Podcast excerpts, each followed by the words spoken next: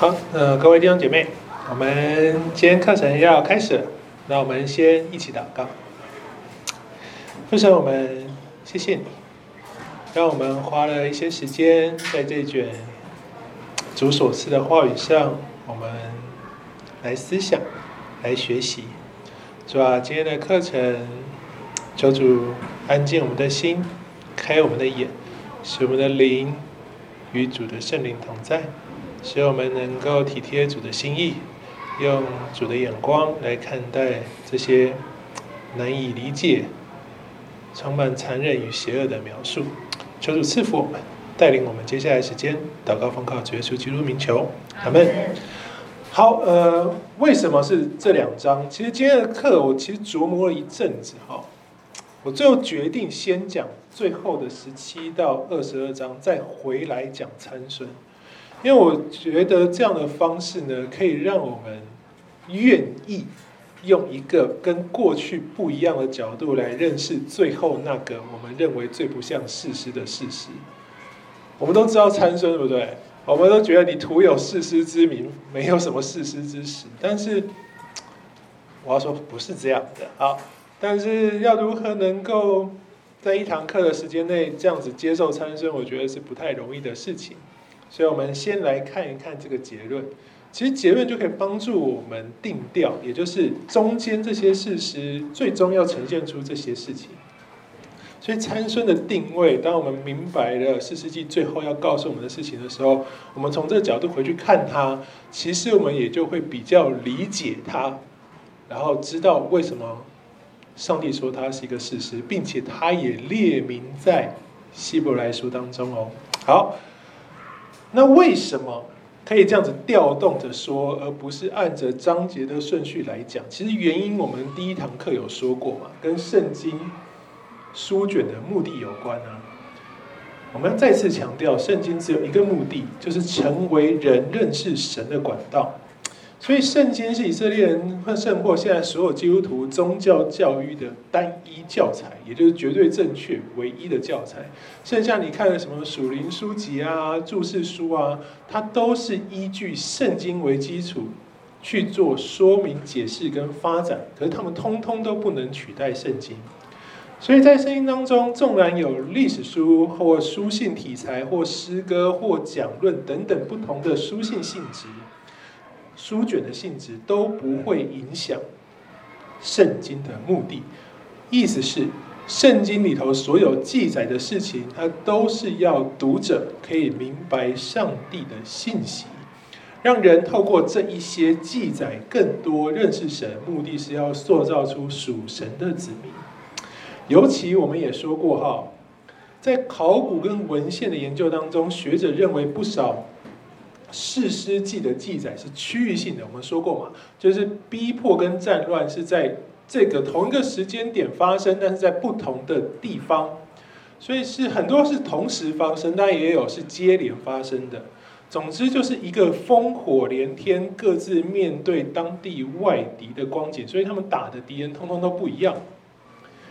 然后我们上次也说过非常重要一点，今天会再提，就是士师时代并非整个所有士师家总所得的四百到四百三十年，更可能是两百多年到三百多年之三两百到三百之间，像是三国时期那样军阀割据的那个战乱世界哈。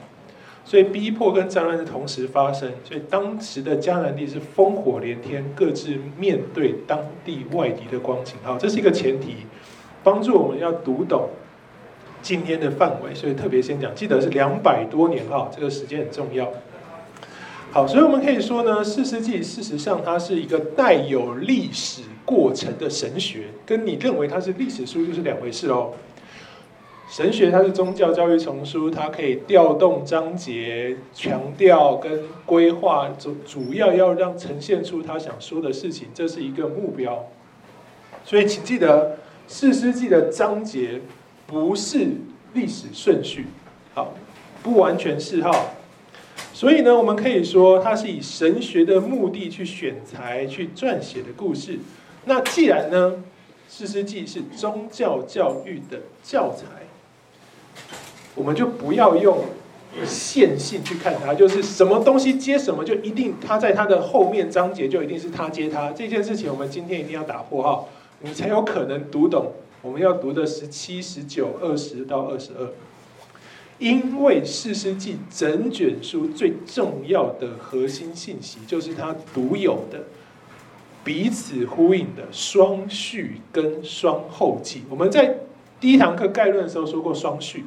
今天就要跟大家说什么叫双后记，就是这这上面的《士师记》的前两章，我们上次说过，一次历史序言跟神学序言。那我们都也知道，它对照的是《约书亚记》的处境。今天要讲的《四世纪》后头的双后记呢，它是分别回应双序言，历史后记回应历史序言，神学后记回应神学序言。好，就是按照上面的方式哈。主要作者这样讲，就是呃，希伯来文学一个特殊的架构叫同心圆，也就是前后包围，中间是一个要呈现出来的事情，但是真正核心的信息在这个同心圆的壳上，也就是架构里头，所以它互相呼应，它整个目的是要它有一些历史性，但它更多是。无论是序言或后记，它都是作者的神学论述。我们刚解释过神学论述嘛，就是使人认识神的 各种方式、跟做法、跟内容。好，双后记就是十七到十八章，十九到二十一章，它是目的是回应序言的实际案例。也就是说，你读了序言之后，后记就给你实例，让你可以明白序言真正要传递的信息，也就是作者所要告诉大家的信仰关键。四世纪非常特别，他用双序跟双后记要告诉我们一件事情是：你若失去了这个信仰的关键，你会对你的生命产生什么样的影响？所以你要读懂四师记，你要真正看懂后记，就必须正确理解序言。好，经过这十二堂课，我们带给大家 五位大事实跟其他的小事，剩下的六位小事师。当你重新认识事师之后，我想大家可以对序言有不一样的体会。所以为什么今天这堂课放在这时候讲？其实当我们认识了基甸，当我们认识了耶佛他，当我们认识了俄陀涅、以护等等这些事实的时候，你重新看序言，你会更深刻明白这个作者到底想跟我们说什么。所以，我们花一点点时间哈来复习这个双序言，毕竟是半年前的事情了哈，所以我们稍微花一点点时间复习它。士师记的一章哈，我们刚刚说这里说是历史序言，它是承接了约书亚记的情境。一章一节给了我们一个非常非常重要的事件，叫做约书亚死了。所以，我们如果认为像我刚刚说的，如果我们认为四世纪是历史书，就是一个历史记载，我们就会觉得犹大打仗的时候呢，约书亚明明还活着啊。那时候是约书亚记的二三跟二十四章，约书亚还活着嘛？四世纪怎么第一章说他死了呢？如果我们认，我们明白。士师记其实是信仰教材，我们就能知道士师记为什么要这样说，因为他特别强调跟连结约书亚死后犹大的果敢跟信心，所以在约书亚记十五章的时候描述分地抽签的结果的时候，作者就立刻把士师记犹大的行动在约约书亚记十五章给补上，我们可以理解。抽完签到犹大去得地为业，加勒去把那些地方打下来，绝对不是一小时的事情，对不对？一定是你至少要找到那个地方，然后你要预备好，你要去打，没有个半一年半载，其实很难完成。可他接在十五章后面，你就发现了时间的跳跃，对四世纪、对约书亚记来说是非常习以为常且频繁的事情。你就知道他是要强调。这两件事情连在一起的信仰关键，也就是我刚刚所说的果敢跟信心，所以他让文字做了一个跳跃连接。实际上的时间轴呢，十五章哈，十五章在这里哦，它是发生在四世纪的一章，对不对？好，中间有隔了这么多事情，这实际的时间轴哈，我们上次一一第一堂课有提过。今天在题上是让我们要强调的，就是前后章节的顺序号不是作者时间轴的关键。哈，这是今天要读懂后记的第二个重点。所以真实的时间轴，十三到十九章是抽签描述的结果，二十三章是分完地的结论，两者是接连发生的哦。抽完签以后就是分地的结论了嘛。然后我们看见为什么可以这样子连呢？是因为十三章跟二十三章的第一节，他们有完全相同的文学记号。圣经毕竟还是文学，所以他要让你做这样连结的时候，他会用相同的文学记号，让你知道我们两件事是一样的。十三章的一节跟二十三章一节，希伯来文也是完全一样，它都是约书亚的年纪老迈，啊，中文也是这样翻。然后你在二十三章，你在十四节的基础，他会跟约书亚就说：“我今日要走世人必走的路了。”意思是什么？我要死了。所以等于说二十三章就告诉他他要死了。所以四世纪一章说死了就接上去了，对不对？所以其实真实的时间轴在历史序言上，我们理解四世纪的第一章，它的背景是二十三章。好。那这时候发生什么事情呢？这时候约书亚他为什么说他的要走了？因为他的任务完了，他已经打败了在约书亚记的那三十一个最难打的迦南王，最强大，神说要审判的那三十一个迦南王都被约书亚给打败了。然后以色列人呢，他怎么样？哦，这些最强的都打败，打败了你就占了他的村庄，就占了他的地，所以以色列人觉得哦，这样很好。四围的仇敌当中，他得享安宁。然后经文告诉我们，是已经过了许多日子。哈，这是十十八章的描述。所以约书亚就说：“你们这样不行啊！我的任务是帮你们除掉这三十一个王，可是你们还要得地为业啊！”所以他就把全部人十八章全部叫来说：“你们这些以色列人啊！”我帮你们做的事情，你们就享受成果。你们单言不去得地，要到几时呢？所以他就说：你们现在要派人重新去探查，因为已经隔很久了嘛，离那个摩西派探子进迦南地已经隔很久了。他说：你们现在所有人要再去派探子探查，画地图，然后回来复命。回来复命就是二十三章喽，在二十三章的四节，约书亚就。探子回来了，他就召了全以色列的长老领袖说：“我现在年纪已经老迈，耶和华你们的上帝因你们的缘故，向这些国家所做的一切，你们都亲眼看见了。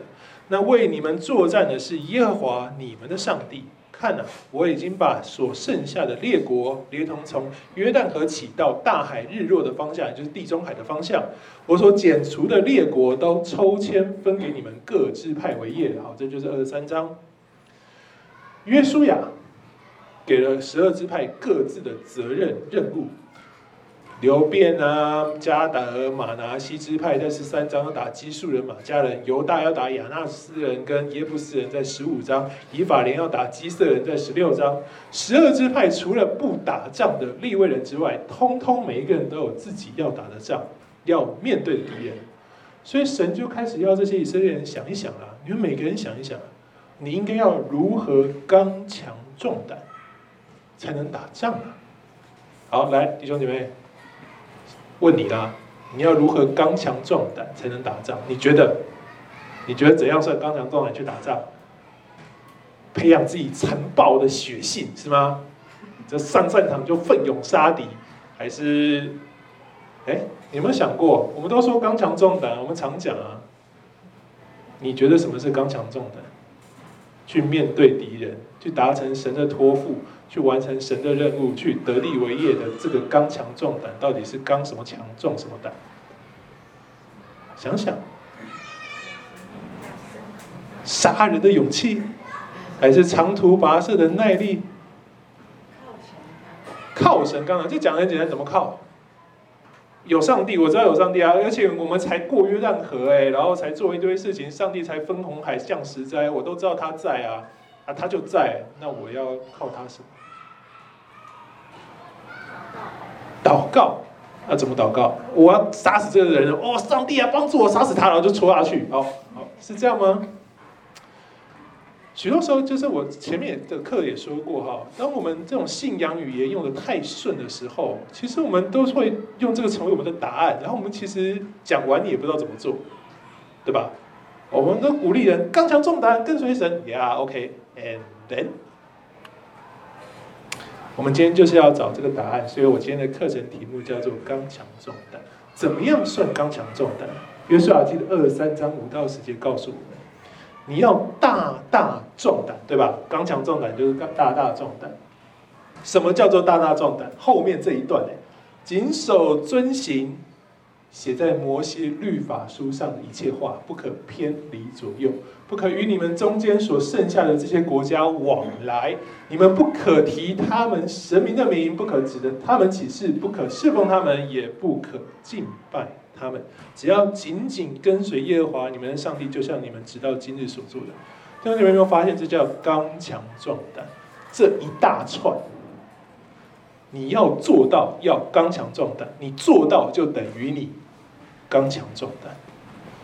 其实我们常常讲这个这个说，它比我们圣经的提醒比我们所想的更实际，告诉你怎么样谨守遵行律法，不要偏离左右，就是乖乖照着做。不要跟其他国家往来呀、不要提他们神明的名。往来的意思就是后面这一段哈，每一个前面就是后面的大大概率，所以后面是细节，前面是主题。大大壮胆，所以要做这样子。不要往来是什么意思？不是不要跟他们有说话，也不要跟他们什么食物啊，不是哈，是不要提他们神明的名，不可指着他们起誓，不可侍奉他们，也不可敬拜他们。所以刚强壮胆其实没有我们所想象的那样超自然呢，而是你愿意在世界上遵行上帝的话语，不背离神，你就是刚强壮胆。所以神就需要让以色列人有这个刚强壮胆、大大壮胆的空间啦。因此，四世纪的二章七节写说，约书亚就解散百姓，以色列人。都回到自己的地业，要各占自己的地。每一个人要去做这件事情哦，每一个都要。为什么？因为约书亚要结束他的服侍了。然后上帝没有再为以色列人找出下一个摩西跟约书亚，对吧？没有了。所以十二支派现在注定不会再有一个人可以帮他们解决所有的问题。没有一个人站出来喊水会结冻，没有这样的大领导了。没有一个人可以去帮助所有人用耶和华的观点去分析事情的是非对错，你得自己想了。过往爱城之战怎么打败？约书亚没有人知道，约书亚就跑去上帝面前蒙灰撕衣服，哭着说：“上帝，你告诉我。”上帝跟人说：“你们偷拿那个当灭之物，对吧？”然后约书亚就回去说：“你看你们，我们现在来抽签，谁拿那个当灭之物？”约书亚来帮以色列人。决定告诉他们说：“你们哪里对，哪里错。”现在没有约书亚了，没有一个人可以控制以色列人不会断然转离神，没有一个人可以阻止以色列人跑去随从眼前的这些迦南人，彼此结亲，互相往来，提他们神明的名，侍奉他们，敬拜他们。神要约以色列人脱离约书亚的。保护跟管束，要他们开始自己想，自己承担得地为业的挑战。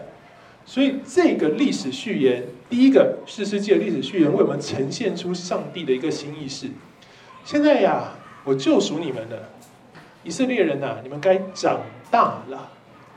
十字架是称义的起点，但是我们要走成圣的道路，对不对？这句话在新约也适用啊。以色列，你们现在该长大了哦。从那个上帝帮你承担一切，帮你打点好十灾，给你分开红海，给你帮你跟长那个法老沟通。以前就像一个 baby 以色列，对不对？好，上帝为你把屎把尿啊，弄奶粉泡牛奶，弄食物，你让那些小孩就在那边啊啊啊无力无能力。但是现在经过约书亚记出埃及，然后旷野之旅，到了现在四世纪，长大了。神说你们该长大了，你们要从无能力的孩子开始成为能够接受指示、自己探索并且做出选择，最后要承担责任的青年人，就像学生一样。然后我们就看见这个交付的责任，就像我们之前所上的课程一样，他们行动的结果就是士师记一章十九到三十五节，各种不愿意赶出家男人。注意哦，是不愿意。虽然是没有赶出，但是在一章的十九到三十五节，我们可以发现文字有一点差异，分为不能赶出跟不愿赶出。不能赶出是现在打不赢，或者是神没有让让你打赢，但是你还是有那块地哦。我们曾经说过，他们抢的是村庄，不是国境嘛，对吧？我打赢了这几个村庄，我得到这个村庄，那几个村庄我打不赢，我没有那几个村庄，可是我还是在那个地生活，对不对？好。上帝说你没有办法打赢，然后就打不赢。可是你打不赢，可不可以不跟他往来？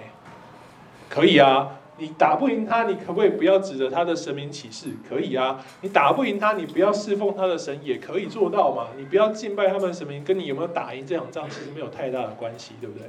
已经有你赢的了，那些还没有赢的，其实不影响这个所谓真正心态上的赶出嘛。保持敌对、分辨敌我的警戒状态，就是这边真正要传递的信息。比如说，以色列最强、信心最坚定的犹大支派，他是不能占领平原的村庄，不能赶出那里的非利士人，因为他不能胜过铁做的战车，这是上帝说的。但是不能不代表不愿哦。犹大支派打不赢这个铁战车，并非他们信心不坚定，他们是加勒带着去打的。没有信心不坚定这件事情哦，是神没有要让他们赢，这是一个关键。但同样后面马拿西也是一开始打不赢啊，但圣经帮他加注了一句话说，他以前打不赢，但他强胜了，也没有赶出，意思就是后从不能变成不愿，再再都是强调以色列人到了后面。跟迦南人这样往来结亲敬拜他们的生命，不是不能，而是不愿。上周我们讲耶弗他的时候，我们看见到了四世纪中后期哈，耶弗他是第八个世世，所以我刚刚说两百多年，其实已经超差不多就已经要接近两百年了的时候哈。以色列人不只是巴利跟亚斯他录了。满满亚兰的神明、西顿的神明、摩押的神明、亚门人的神明跟非利士人的神明，总之他们离弃耶和华，不侍奉他，已经不是巴力跟亚舍拉，而是所有的迦南偶像，他都要了，通吃。好，当我们读到这页经文的时候，我们一个感觉就是啊，这些以色列人啊，你真是不成才呀，你经历这么多。啊，你还会这样子做，一个比一个多。以前是巴力跟亚斯他录就算了，现在还满满一大串。上约书亚跟上帝的要求这么简单呢？谨守遵行写在摩西律法书上的一切话，不可偏离左右，不可与你们中间所剩下的这些国家来往。你们不要提他们神明的名，不要指着他们起誓，不可侍奉他们，也不可敬拜他们。就这样做不到。哎，弟兄姐妹，你有没有发现刚强壮胆没有我们想象的那么简单了，对不对？是害怕吗？是恐惧吗？其实不是哎。好，我们想，如果我们真的觉得他们太危险了，又我们就躲起来，对不对？好，我躲起来，我拒绝他，我远离他们，我生活当中不跟他们来往，我躲起来，不要他们的存在，我就不会有犯错的可能，对吧？好。但亲爱的弟兄姐妹，你仔细想想，这可能做到吗？这整个世界，整个也就是全地球，都在撒旦这个空中掌权者的手中，罪恶已经入侵数千年了。我们能躲到哪里去？真的躲得掉吗？你可以躲，撒旦会放过你吗？比如前说，撒旦是如同什么？吼叫的狮子，遍地游行啊！你躲，我找你，寻找什么可吞吃的人？你躲不掉的。所以真正的答案是不可能如我们所以为的，你可以逃开。你的刚强壮胆不是用在逃开，逃开不是刚强壮胆的，对不对？我举个实际的例子，中古世纪的修道院哈，他们就是怀着这样的心，觉得哦，这个世界哦太罪恶了，这些都市啊，罗马的都市那种太多罪恶邪恶，我不要跟他们在一起。他们怀着这样罪恶要逃开的意念去避世而居，所以你看到修道院都在那种山明水净、清幽之处，对不对？好，就像那种逃离索多玛、俄摩拉那个罪恶汇集一样。但问题是。一开始他们逃去那一，对，在那边认真读经、认真祷告、修道、修士、亲近上帝。在，但是这些修道院呢，就在那与世无争的乡间呢，慢慢成为了当地压迫的根源。原因是当时的乡村呢，在中古世纪的时候，那些人，农夫啊，或者村民都是文盲，也就是会讲话，看不懂字，也不会写字。修士是有读圣经的，是会写字的，所以他们利用自己书写的能力呢，借着这个知识水平的落差，讹诈改写许许多多的地契文书，骗来所有的土地。所以中古世纪，你们都知道修道院超有钱，对不对？是大地主，原因就在这里。这并非合法手段，当然啦，也有合法借贷，就是所谓的放高利贷，就是你要说合法也合法，不合法也不合法，总之就是。他有相当的知识，他利用修道院的一切，成为那地的霸主啊！这也是当时宗教改革之的一个，你可以说是导火线了。所以答案是什么？你躲没有用啊！事实上，诱惑是无所不在的，问题只是我们有没有意识到。事实上，是我们的心需要去刚强壮胆，对不对？不是逃。逃不掉，躲，他要抓你，撒旦抓你，他抓你的心，你能躲到哪里去？所以是我们的心需要刚强壮胆。那这一些事情，到底为什么这么吸引人？过往我们都只有从圣经当中去理解迦南人的巴力崇拜跟其他的偶像崇拜。我们看见的都是先知或者是圣经的作者谴责他们，对不对？所以，我们读的时候，我们理解的都是这些一些令人厌恶的东西。我们很难想象说，这些令人厌恶的东西，为什么大家前仆后继的去跟随他们？所以，其实我们都无法真正明白什么是诱惑。我的意思就是，这些事情其实比我们想象的更为美好。甚至我要说更为合理。我上一次讲耶弗他的时候，我跟大家说，就是其实，在当代是你不相信巴利比较难哦。我们现在就来看为什么。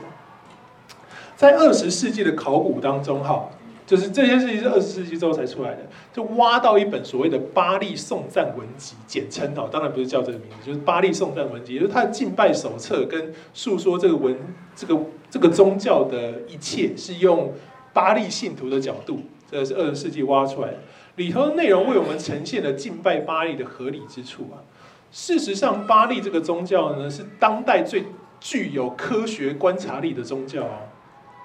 好，神灵的力量你看不见，对不对？比如说，上帝分开红海，你没有看到上帝下来把红海分开，你看到是摩西举杖，红海就分开，对不对？你看见一个现象，然后你发现神灵存在，对吧？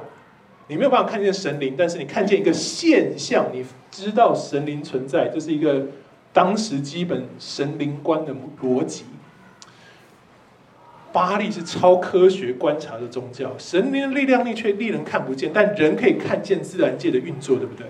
无论太阳升起、月亮落下，看见大海或看见洪水，如果你还可以看到河川的流动，只要是自然。都是超越人力量的存在，对不对？约旦河其实你说它是河，但是它超级是个急流啊！你要跨过去，其实是很难的事情，所以大家才会在以色列人跨过来的时候，全部吓到心都融化，就是因为那是一条很可怕的河。所以所有人都知道自然的力量比人大，所以都怀着敬畏的心。但是我们可以看出那些的观察。巴力信仰就是最早去解释所有自然现象的一个宗教。这边写巴力代表的是雷电、风暴雨跟生育之神。因为迦南地，而且巴力基本上就是在迦南地流传的。埃及是拜什么的？太阳神，对吧？好，我们等一下讲为什么。因为迦南呢，它没有真正永久流动的河流，没有哦。它所有的河流都有分干季跟雨季，干季就像水沟，雨季就像大河。所以雨水、风暴、雷电对灌溉是非常有用的，对不对？也这样这样才有河嘛。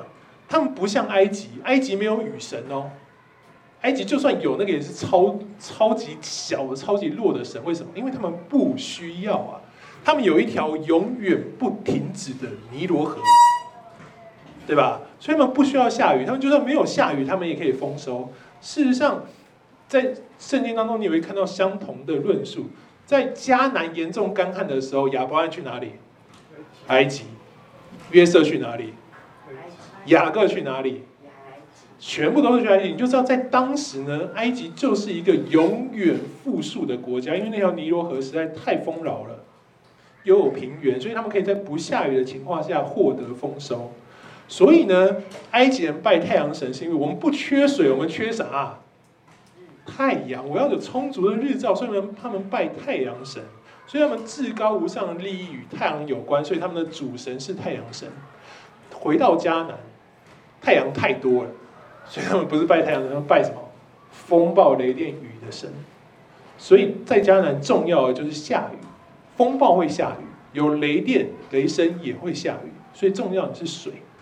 所以在迦南生活的人太需要巴力了，因为这三件事情等于巴力，一个会带来雨水跟肥沃生产力的神。所以你想象一下哦，当迦南人活在迦南，看着这一这个地方的季节交替，看着天气的变化，他们就看见了巴力在工作跟存在的证据，对不对？好，我现在举例哦，春天，春天基本上有合一的气候跟雨水。然后到了大概四月下旬或五月，在迦南那个地方呢，就会开始要进入干季。你在那里生活，你会知道这件事情哈，有雨季跟干季。那你要怎么解释从雨季变干季呢？我们现在当然可以啊，我们有卫星、有气象，告诉你云过来了，告诉你你现在是什么地中海型气候，所以你是这个结果。当时有这些事情吗？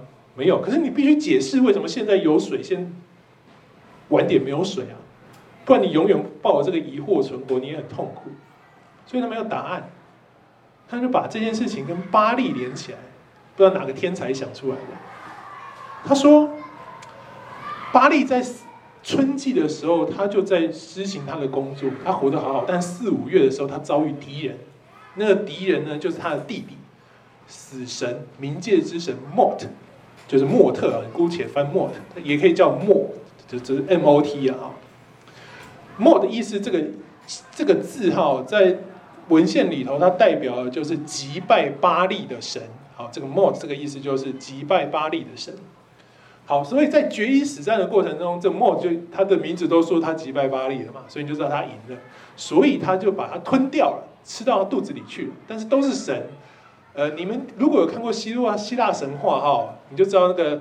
那个泰坦巨神都是吞小孩，但小孩吞进去，因为他们也是神，所以不会死，都活在肚子里，对不对？那个宙斯的故事都是这样子的。好，所以你就知道他们知道神不会死，可是会被打败。那会被打败要怎么呈现呢？关起来，可是是神，你又没有办法拿世界上的东西关住他，所以就都大部分都是吞到肚子里去。所以他们那些巴力就活在他弟弟的肚子里面。四五月的时候，所以迦南地就因此因着巴力被打败了，进入一个干旱。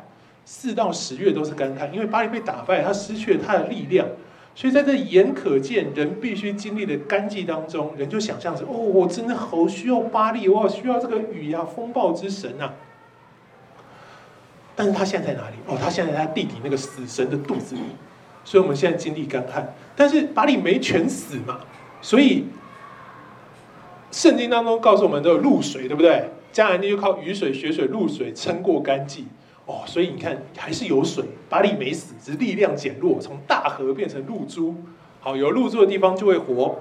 所以虽然我们经历死亡，但是巴力还撑着。只有巴力给我们呢，他一点点微弱的力量，我们也可以因此活下去。那个早晨的露水，树木植物跟我们才能活下来。那怎么办呢？巴力要等人来救啊，可是谁救他？这个。阿纳特亚斯他路亚瑟啊，基本上他在学者研究里面，基本上同一个字的变体，所以就等于说，这个神在不同地方有不同身份。比如说呢，土地公有很多种嘛，对不对？好，大概就这个概念。巴力跟莫特跟亚瑟拉呢，他们是兄弟姐妹。好，但是亚斯他路是巴力的妻子，所以就哦，妻子应该来救丈夫嘛，合理对不对？有关系。好，所以在十月下旬、十一月的时候，他会发现。巴力死掉了，所以要来救他，他就会来跟莫打决战。所以在迦南文化里面，亚斯他路既是爱神，又是战争神，所以他延续到希腊神话里头，他就是雅典娜跟的前身，就是维纳斯跟雅典娜的前身啊，就是亚斯他路。所以雅典娜跟亚斯他路，你发现有一点点像，对不对？同样是智慧跟战争女神，好，然后后面才又分出爱神，但是最早最早的爱神其实是雅典娜。好，这个故事他就出来打了，所以到了十月下旬、十一月，他打赢了，雨季就出现，代表他把巴力放出来了，所以大地重得生命，重得滋润。好，那夫妻见面要干嘛呢？生小孩。对嘛，爱人见面要有性行为啊，要有小孩。所以你为什么巴力的崇拜这么特别强调神庙妓女？就是说，相遇的时候，你就要进行这个生育的动作，所以就会为大地带来生命力。就是因为巴利跟雅斯他路碰面了，在进行性行为，所以大地就同得生命力嘛。所以你如果去敬拜巴利，你就要去跟神庙妓女发生性关系，这就是他们的敬拜的逻辑。这一切超科学、超有说服力的，对不对？你在生活中，你往窗外看的时候，你发现这一切都通诶。你会看到你想象的画面，春夏秋冬都有合理的解释，跟巴力连在一起。那它有超多名字，就是其实神话就是在这里不同的演进哈。巴力比利图就是我们上一次在耶夫那个耶那个十六章耶夫他的段落有看到基甸跟那个亚比米勒的段落，世界人拜的就是巴力比利图啊。他们就是有不同的关系，有的是父子，有的是兄弟，有的是哥哥姐姐哈。或者是他的另外一个身份，通通都叫巴力，所以你看到刚刚说的叫做什么？朱巴力，就通通都算，这些就叫朱巴力哈。他们每个人都有丰富的故事，逻辑性很强，跟人的生活一模一样，你很容易接受它。在你无法理解的世界当中，有一个人告诉你这样的答案，然后你一核对，嗯，那你信不信？其实真的，这个诱惑比我们想象的更真实，而且更有说服力啊！这一切都很吸引人啊，跟自然界紧紧相连。我觉得，其实即使到今天哦，这种表面上的合理性都仍然存在啊。巴力的故事只是不断的被更新，我们只是赋予这些事情更精准的名词，称之科学。引力啊，电磁力，对，你都知道。热力、流力，然后你可以产生什么演化论啊？你可以说我们心理学研究现在需要你是跨性别主义等等等等等等等。你有没有发现其实就是这样子？你凭着你自己去解释世界，这些神话都从人的脑袋中产生出来的。人凭着自己去解释世界，人凭着自己去解释所发生的一些现象，这是这一章的关键啊！所以为什么？岔出来讲这个，古代世界自然宗教对外邦的崇拜，就是对神明的崇拜，就是这样。这些神明事实上，你发现哦，他没有给你任何更高的生活目标，对不对？没有，他跟你解释了你的世界、你的运作，给你一套说法，可是他没有给你任何目标。事实上，这些外邦宗教或者是偶像崇拜的有趣之处，就是他们不仅没有给你目标，同时他也不给你方向。他们对他们的追求者没有任何要求。你说，诶，明明就有啊！等一下哦，那不是要求哦。要求是道德性的，或是目标性的，就是我要你做什么才能跟随我。比如说，你要去好事多，你就要办会员卡，对不对？这是一个标准。他们没有啊，你可以来啊。那我们刚刚说那些神庙妓女是什么？你来享受这个过程，我给你跟我一样的。欢愉跟享受，所以这让这些宗教超级有吸引力。除了一些仪式进行的规则之外，没有其他的规则可以让这个力量跟你把你自己跟神明的利益结合在一起，没有任何道德要求都没有。也就是说，迦南的信仰给你的，就像给你一个超高的权利，然后告诉你这些神的存在是为了丰富你的生活，帮助你可以度过每个新的一天，可以解释自然现象，可以开开心心过活。然后这些神都不会给你带来不便。你献祭献小孩，又不是献你自己，对不对？所以自私自利到一个极致，我把它献掉，我过得好，OK 啦。神庙妓女大家都开心呢。享受生产跟生命的欢愉，他们是永远不会冒犯人的神明。这些女神跟女神，他们永远不会打扰我们的生活。他们从不给限制的律法命令，没有你要做什么，他们都包容，要做什么都可以。他只会跟你说，你来求我的时候，你要给我什么。他们从不主动施行拯救。你有没有发现，其实？世界上所有的宗教信仰都是给我们这样的事情，所以亲爱的朋友们，偶像是什么？人会说服自己相信任何事情，真的毫不奇怪。就像你说服自己去看春夏秋冬，给自己一个巴力的答案。然后呢，以色列人看到这些，我问你：如果你发现一个聪明人是智商两百二，他信巴力，你会不会觉得哇，这个我们要好好想一想，巴力是不是真的，对不对？好。对以色列人来说，迦南人是聪明人呐、啊。如果他们认为有巴力跟亚舍拉，我其实你很难不不接受这个压力跟诱惑，对不对？迦南人怎么样呈现他们是聪明人？以色列人在旷野的帐篷活了四十年，迦南人有什么？一个令人惊叹的城镇跟城市文化，他们有城墙高耸入云，那耶利哥城的城墙超高的。以色列人看到，就像我从乡下的茅草屋来到台北看一零一的感觉，看到摩天大，我觉得哇塞，这自愧不如啊！你们真的太强大、太聪明了。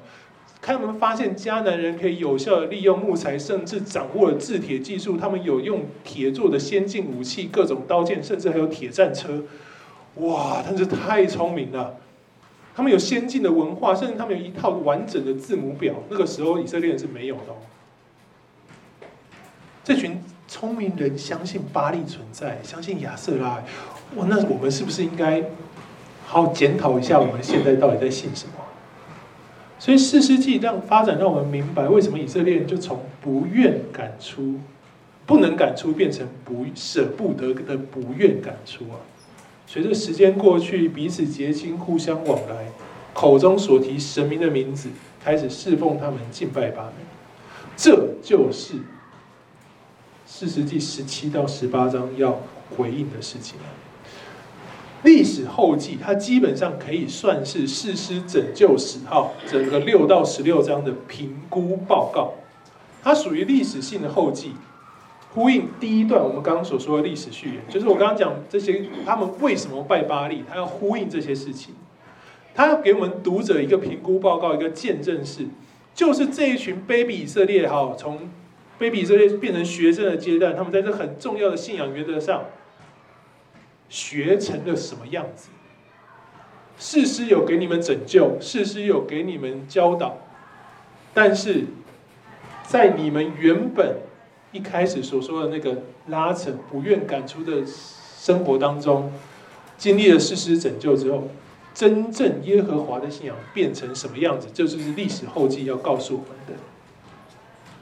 他借着描述米迦，呈现出整个以色列群体在这一个时刻经历所有事实拯救的这个时刻，对上帝的回应态度。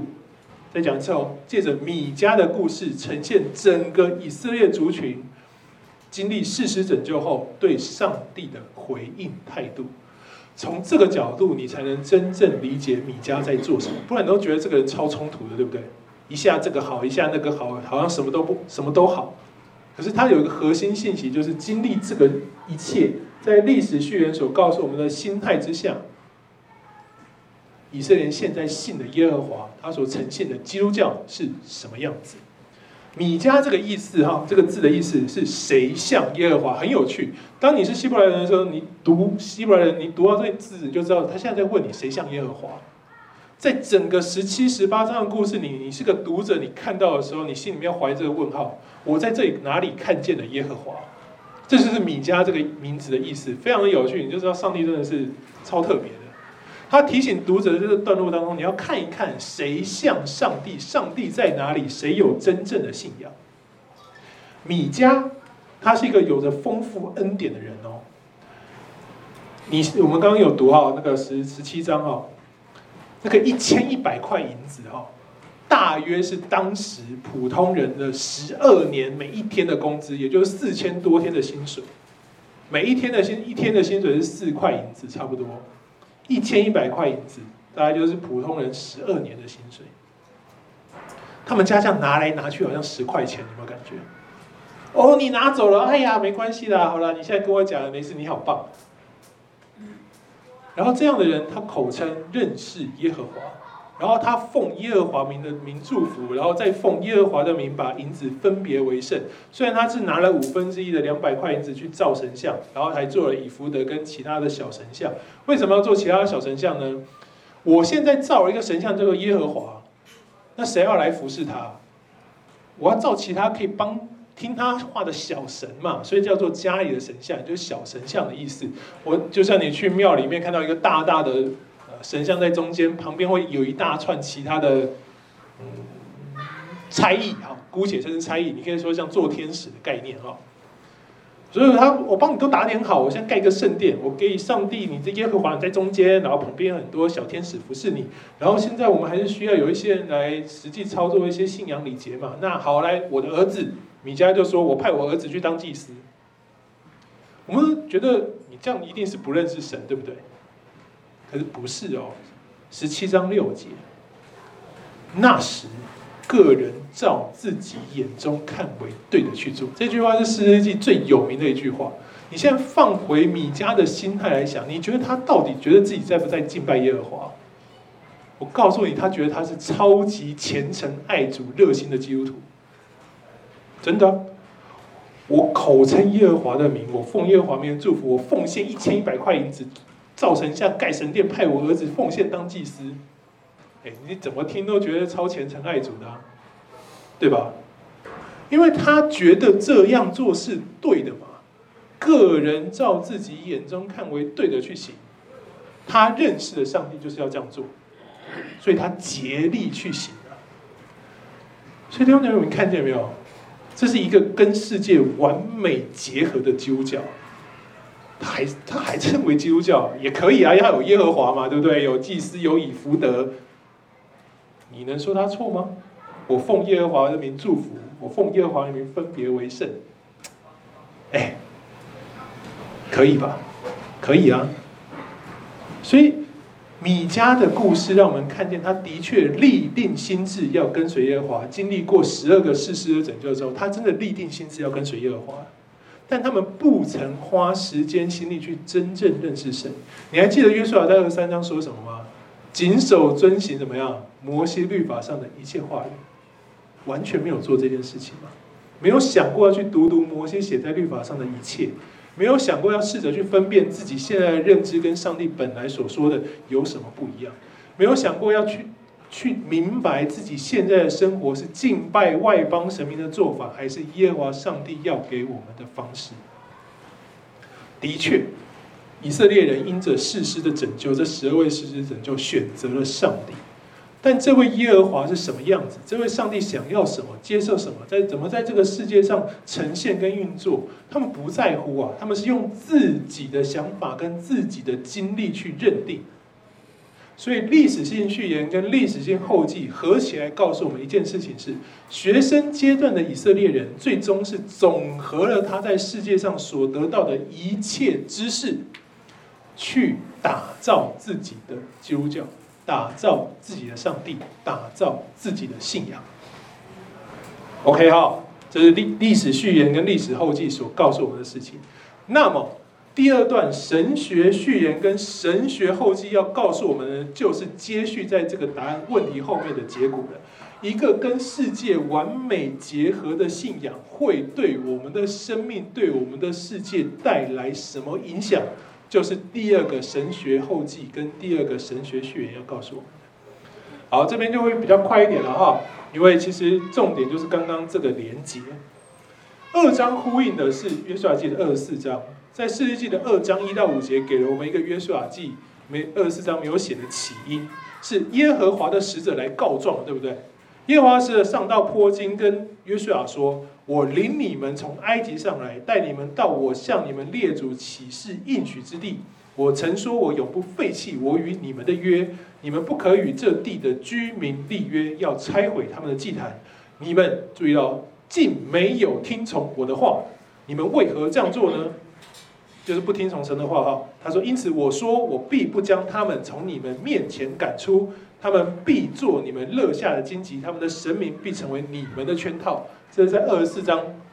之所以约书亚招聚以色列人，是因着这一句话哈，因着上帝来跟约书亚告状：你的以色列人通通都不跟随我了，他们已经去跟随外邦的神明了，所以我他们。我不再把他们赶出了，要成为他们的圈套。这让我们对约书亚记二十四章的情绪跟氛围可以更精准的掌握。我们说过，本来我们都以为是很好的励志桥段哈，二十四章的十四到十八节，我与我家都要侍奉耶和华，但突然就反过来嘞。约书亚就开始骂以色列人说：“不准你们跟随上帝，你们没有资格，你们不能侍奉耶和华，因为他是神圣的上帝，是祭邪的上帝，并不赦免你们的过犯罪恶。你们若离弃耶和华去侍奉外邦的神明，耶和华在降福之后必转为降祸给你们，把你们灭绝。”诶，我们本来都以为这是很 很棒的桥段呢，但你仔细看完二十四章，只有那一句是正，你解释成正面，那其他都在骂人呢。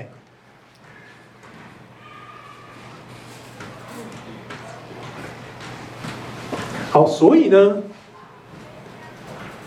以色列就不断的保证说：“我们会，我们一定会遵行耶和华的道。”然后又，约书亚就问他们说：“好，你要是不是？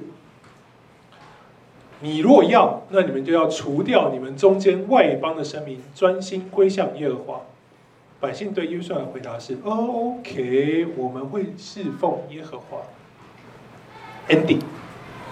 没有回答要不要除掉中间的神明，也没有告答应约书亚说我要专心。神就把他们交在仇敌的手中。交在这个词号，我们真的要好好想一想。我们过去都是一个报应神学的角度来想这件事情，就是你们这群人不跟随我耶和华，我就兴起一个仇敌，把你们丢给他，然后让仇敌打你，让你想要跟随我。但弟兄姊妹，这是爱吗？我让你很苦，让你想求我，我再来救你，你就跟随我，这不是爱啊！神不会用言行痛苦逼我们跟随他。如果要这样，那就直接让我们领受罪的工价啊，那个死亡就好了吗？他也不需要派耶稣基督为我们钉十字架啊。所以真正这个交给是放手，意思是，在旧约很多的词汇，你会看到神的手在人身上，意思就是神的手抓着我们。也就是紧紧抓着的意思，也就是所有的恩典跟帮助都在人身上，神的手在我们身上，交给意思就是神不抓了，把你放给另外一边的人，叫做交给啊。神本来抓着，你要想象的是神的手抓在人身上抓着人，然后放开。所以真正的答案是，神只要不拦阻我们收回他的恩典，我们就只能在罪恶入侵、魔鬼掌权的世界得到应有的苦果。意思是。神就让我们成为我们想要成为的魔鬼，让我们在世上按着我们想行的去行，为所有人带来伤害跟痛苦。跟世界结合的信仰，就会塑造出魔鬼。这是第二个神学后记要告诉我们。时间轴上呢，这个不是四世纪的晚期哦，也就是十九章到二十一章，不是接续在参孙的服侍之后，绝对不是。为什么可以这样讲？有个很关键的判读依据，就是在二十章的二十七节，以色列人去求问耶和华能不能攻打便雅悯人。那时神的约柜在伯特利。那时注意这个人哦，亚伦的孙子以利亚撒的儿子非尼哈侍立在约柜前。来，这个人你应该很熟了吧？菲尼哈是民数记二十五章，在石亭拿着枪戳死那敬拜巴力以色列跟米甸女子的祭司，对吧？他是亚伦的孙子。他民数记是进迦南地之前呢，约书亚都还没当权的时候，摩西时代的故事哦。以利亚撒完全是跟约书亚同时代的祭司。而我们看见菲尼哈什么时候开始侍奉呢？在约书亚记的二十二章，他是代表以色列人去跟河东支派谈判。然后后到了约书亚记的第二十四章，圣经更是明明白白的说，以利亚撒跟约书亚就一起死了，意思就是由非尼哈接续成为大祭司。参孙是士师记的最后一位士师。参孙的年代距离过约旦河至少有两百五十年以上。我们刚刚说过，最少最少都要两百五十年。非尼哈不可能还活着，对吧？亚伦也才活一百二十多岁，菲尼哈也才活将近一百岁。你不不不，以利亚撒活将近一百岁，你说菲尼哈活个两三百年，可能吗？所以事实上，哈。十九到二十一章极可能极可能是四世纪中前期的事件，所以某种程度也告诉我们，为什么从以户之后，四世纪就几乎没有便雅悯人的存在了。以户是便雅悯人哦，以户这个士师是便雅悯人。如果这件事情是士师记中前期的记载，也就是他跟以户并没有相隔太久，所以我们在后头以户后面呢，几乎都没有看见便雅悯人出现哦。那你读了十九到二十章就知道为什么死光了嘛，几乎灭族啊，在这个自相残杀的事件当中几乎灭族。然后我们从此也可以猜想得到便雅悯人为什么如此张狂。你基比亚人做这样行恶的事情，怎么不理会？我前面出一个事师叫以护，哎，我救了你们脱离摩押人的手。那、啊、你现在跟我说什么？这叫权力，对不对？他们开始对神的公义标准不甚在乎，以自己的喜好跟想法为标准，高抬自己胜过上帝，把自己的权力无限膨胀。所以作者选择这段故事成为四世纪的神学后记。我刚刚讲的是跳出时时间轴的，特别放在后面回应，让大家来想一想。当你的信仰跟世界结合，当你成为魔鬼的时候，你会发生什么样的事情？就是十九到二十一章了。简单说哈，十九章二节，这妾对丈夫生气，希伯来原文可以翻译为这妻行淫对丈夫不忠，也就是这妻子行淫的跑掉了，跑回娘家去了。这丈夫呢，看起来就只要去带她回家，而且看起来不是心甘情愿的，是一个不得不为之的任务。为什么？这个丈夫回到那个他太太这个妾的娘家，他一点都不开心呐、啊。他的岳妾的父亲，他的岳父跟他说：“哇，你来了，你实在太棒！我有你这个好女婿，实在太令人高兴。我要疯狂的招待你，款待你，就是为你庆祝，好好的招待你。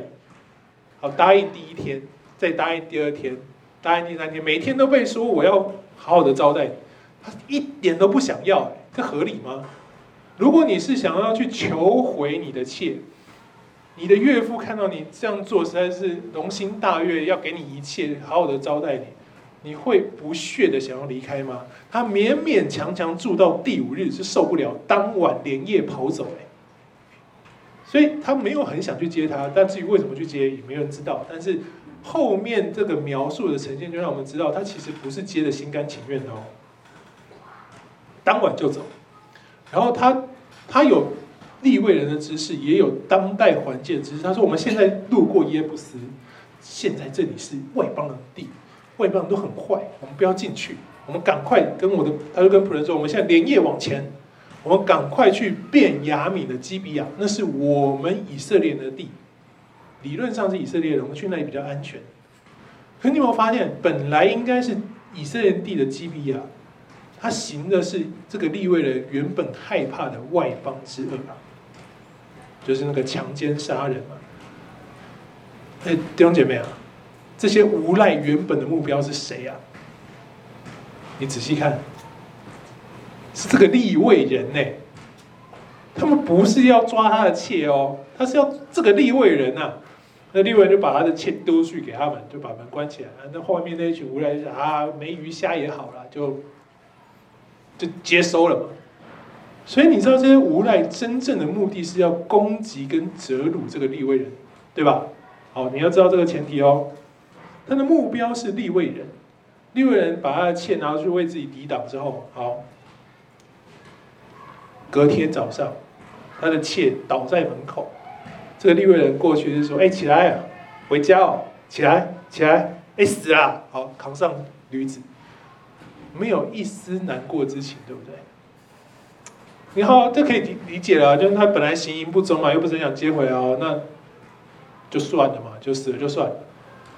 如果你不爱这个人，你会想要做后面这么麻烦的事情吗？兴起全国为他复仇，哎，会吗？你都死了都无所谓了，哎，走哦，不走就算了，然后踢一踢没反应就放驴子上面载回家，然后回家就立刻想要为他复仇，这是爱吗？还记得我刚刚说这群无赖的目标是要折辱这利未人，对不对？所以利未人现在是为了自己在出气，还是为了他的妾在出气啊？为了自己，这是他的复仇，他要发动全国战争。他用的手法，他把他的妾的尸体切成十二块，拿去给自各支派，然后以色列各支派注意到都吓到了。我们从来没有看过跟发生过这样的事情，对吧？好，亲爱的弟兄姐妹，来，你想想。你觉得是当时从来没有发生过这样强奸、奸杀致死的案例，还是没有分尸的案例？你觉得是哪一个？来，想想，在当代，以色列说我们从来没有发生过、看过这样的事情，是没有发生过强奸，还是没有发生过分尸？答对了。老实说了，当时这种强暴奸淫的事情不能算少，对不对？索多玛的故事还记不记得？一模一样嘛。从那个时候就喜欢做这样的事情，恶人总是在做这样的事情。生命记二十二章针对强奸这件事情有了非常完整的处理条例。你会写在律法里，就代表它会发生嘛。所以你说没有看过跟发生过强奸奸到死的？案例可能吗？不可能。所以真正没看过的是这个立位人做的动作分尸啊。古代人，尤其是古代近东人，对尸体基本上是非常尊重，一定要完整埋葬。你没有完整埋葬，象征是给他咒诅。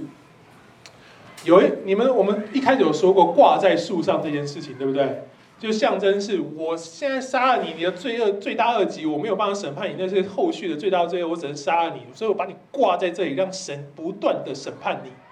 所以挂在树上没有把你埋葬，就象征是你罪大恶极，是我要对你最严重、最严重的惩罚跟控诉，包含惩罚到你的死后世界，所以我不让你埋哈。所以他们基本上对尸体是相当尊重的。放火烧尸体呢，在当时是不行的哦。在火葬成为我们今日习惯的时候，在当时，火烧烧到尸骨无存呢，是最严厉的咒诅。挂在树上是咒诅你，我烧光你是咒诅你跟你的后代，就是你家的小孩，我通通一起咒诅，就是放火烧。所以原则上对尸体的毁损，代表的是极大的憎恨跟咒诅哦。好。的确，立位人的妾的确死在基比兰手上，但是他他让所有人看见的不只是强奸致死，对不对？而是强奸杀人，嗯，怎么分尸？所以三十节告诉我们，凡看到这个尸块的人都说，我们应该想一想，商讨一下，合理啊！弟兄姊妹，你自己想想，那时候没有什么保存机制啊，那不是快递这种什么冷藏保全送到你手上啊，你拿到是一个半腐烂的尸块。你感觉到什么？哦，我天哪！我看到我就被这个凶手咒诅了，对不对？所以所有人气死的，集合要处理这个问题。好，全部人都集合，叫这个立位人来。你说清楚到底发生什么事情？这立位人就是在二十章的四到六节轻描淡写，却又加油添醋的说：啊，那个哦，他们把我的妾强奸致死，还想要杀我。诶，还想要杀我？有这件事吗？没有。好。所以我才把我的妾切成块，给寄给你们看看呢、言下之意是，你们现在很生气，没错，你们觉得你们要被咒诅了，也对。可是你们要知道，是因为基比亚人对我行了这个恶，才导致今天你看见的诅咒大放送。所以你要归责呢？你要就责，你还是要找一开始杀死我的妾、欺负我、想要杀我的那些无赖们报仇才对。你不能找我，我不是诅咒你的那个人，他们杀死了才造成你们被诅咒。我这小小的加工略过。这群以色列人把这个连接连起来，觉得哦，没错，你看就是基比亚这些人杀了，害我现在被咒诅。不然你很难想象一件这样的事情会杀到眼红，对不对？杀光哎，这是多大的愤恨啊！所以这利未人为了自己要复仇，这个被流氓小混混给欺负，要找个方式夺回面子，策略他小妾的尸体成为他的情勒工具。重点他是谁呀？立位人，你就知道这信仰多可怕了。立位人，神分别出来要传承信仰，要说明。摩西在五经上面所说一切立律典章的人，他做的是这样的事情，跟世界结合的信仰。当人成为魔鬼的时候，可以做到什么地步？你是宗教的领袖，反而你可以带来极大极大的压迫跟伤害。然后那个病雅米人不太买账，也就有迹可循了。你想，你明明有坏人，对不对？那你怎么不交出去？现在问题是你们大家火大是被分尸被咒诅，可是不是我干的啊！你如果要强找我们那个强奸致死的麻烦，那个《生命记》二十二章有明确的处理方法嘛？你顶多把他们拿出来用石头打死啊！可是你现在要我们处理的哈，远超过这个啊！所以他们干嘛？讲不通就打了嘛，两方集结军队。那你现在那么火大，那也不是我干的啊！强奸杀人有你们现在搞那么夸张吗？凭什么对我们便雅悯人放大检视？你仗着人多是不是？我便雅悯勇士多，不怕了，打了。哎，好，这就是这段故事的前面，后面的细节不说了。总之就是一连串邪恶又残忍的事情，对不对？一切都顺利的执行完毕，而且都没有受到上帝什么阻止跟惩罚哦，对吧？我们都这样觉得，哎，上帝你好像在旁边看戏哦，打得这么开心，然后这些基比亚人这样做，这些利未人这样做，以色列人这样做，还去绑架其他的女生去给便雅悯人，你上帝你不出来说说话，你说这是你的子民呢？真的是这样吗？上帝？让这件事情没有惩罚吗？还是说这些所作所为其实就是他们所得到的惩罚跟审判？还记得我们在士师记一直在说同样的事情：神让你行的恶回到你的头上。当我们看四世纪二十章到二十九节，你会看到他们打便雅悯人的时候去埋伏，对不对？这个埋伏就是三十六节到四十八节的内容。你会发现，他跟约书亚打爱城的过程一模一样。约书亚打爱城是失败，是为什么？是因着亚干偷拿当灭之物，然后带来整个的发展，然后开始了一段除灭罪恶的故事。他必须先把亚干除掉，除掉里面的罪恶之后，才让他们去审判爱城那个外邦的罪恶，对吧？这边也一样啊。以色列人先自己大败，对不对？因为他们也不是对的，他们也是有罪恶，所以他们一直大败，大败两次之后换成便雅悯人大败，而且用跟爱城之战一模一样的手法失败。这象征的就是所有人在这个时刻在神面前是遭受自属于他自己的审判。所以你说是神没有惩罚，还是用怎么样？是这段发展本身就是神对以色列的惩罚跟审判。因为这群以色列人现在是徒有以色列人的身份跟外貌，但内在却是魔鬼啊！他们所行所想所说的都是残忍跟邪恶，他们所做的事情都是极尽所能为了伤害别人而，为了自己利益而为做而做的事情。我们前之前所看的所有事实，它都是代表上帝审判那些与魔鬼同阵营的迦南人啊、米甸人、亚门人、非利士人施行审判，对不对？给他们带来死亡，是公义的上帝能容许以色列人是魔鬼，但不审判他们？所以这一些与魔鬼同行的以色列人，理所当然就被以色列人审判了。所以他们怎样？自相残杀。所以在这整个十九到二十章的故事里面，他们就是神所审判的对象。你很残忍，得到的就是残忍；其实很公平，也公义，对不对？神用以色列人审判外邦人，你自己行恶，神就用以色列人审判以色列人。我们之前都念过诗篇七章十一到十六节。神是天天发怒审判，意思是，其实这些事情你在世上所遭遇的，你以为没有上帝介入空间的，其实上帝都有在按着他的公义行事。我们看起来好像没有啊，那么行了一堆恶，可是他们的恶本身就是他们的审判。这整个士师记要帮我们想的就是死亡啊。一堆人死了，但因为里面死亡是这个世界的自然现象吗？意思是人应该要在这个世界上死掉的？千万年来，每个人都经历生老病死，我们似乎都被这个世界影响，隐隐约约觉得哦，安享天年，父慈子孝，儿孙环绕，无病无痛，然后在床上睡梦中离世，就是最理想、最自然的人生结局。但是这样吗？不是，对不对？神的话语告诉我们，他创造我们是要我们与他永远。所以，对我们认识上帝的基督来说，死亡并不是神的创造，而是人们与魔鬼同行、背离神的结局。士师记就是要透过这些记载触发我们思考，让我们从这些一切习以为常、跟世界所结合的信仰，或者可以说世界所塑造我们一切的生活习惯当中跳出来，去明白上帝的心意的一卷书。这就是士师记。你看见这件事情，它其实很合理的为你呈现了死亡，可是它真正在告诉你，这不是你应该选择的道路，对不对？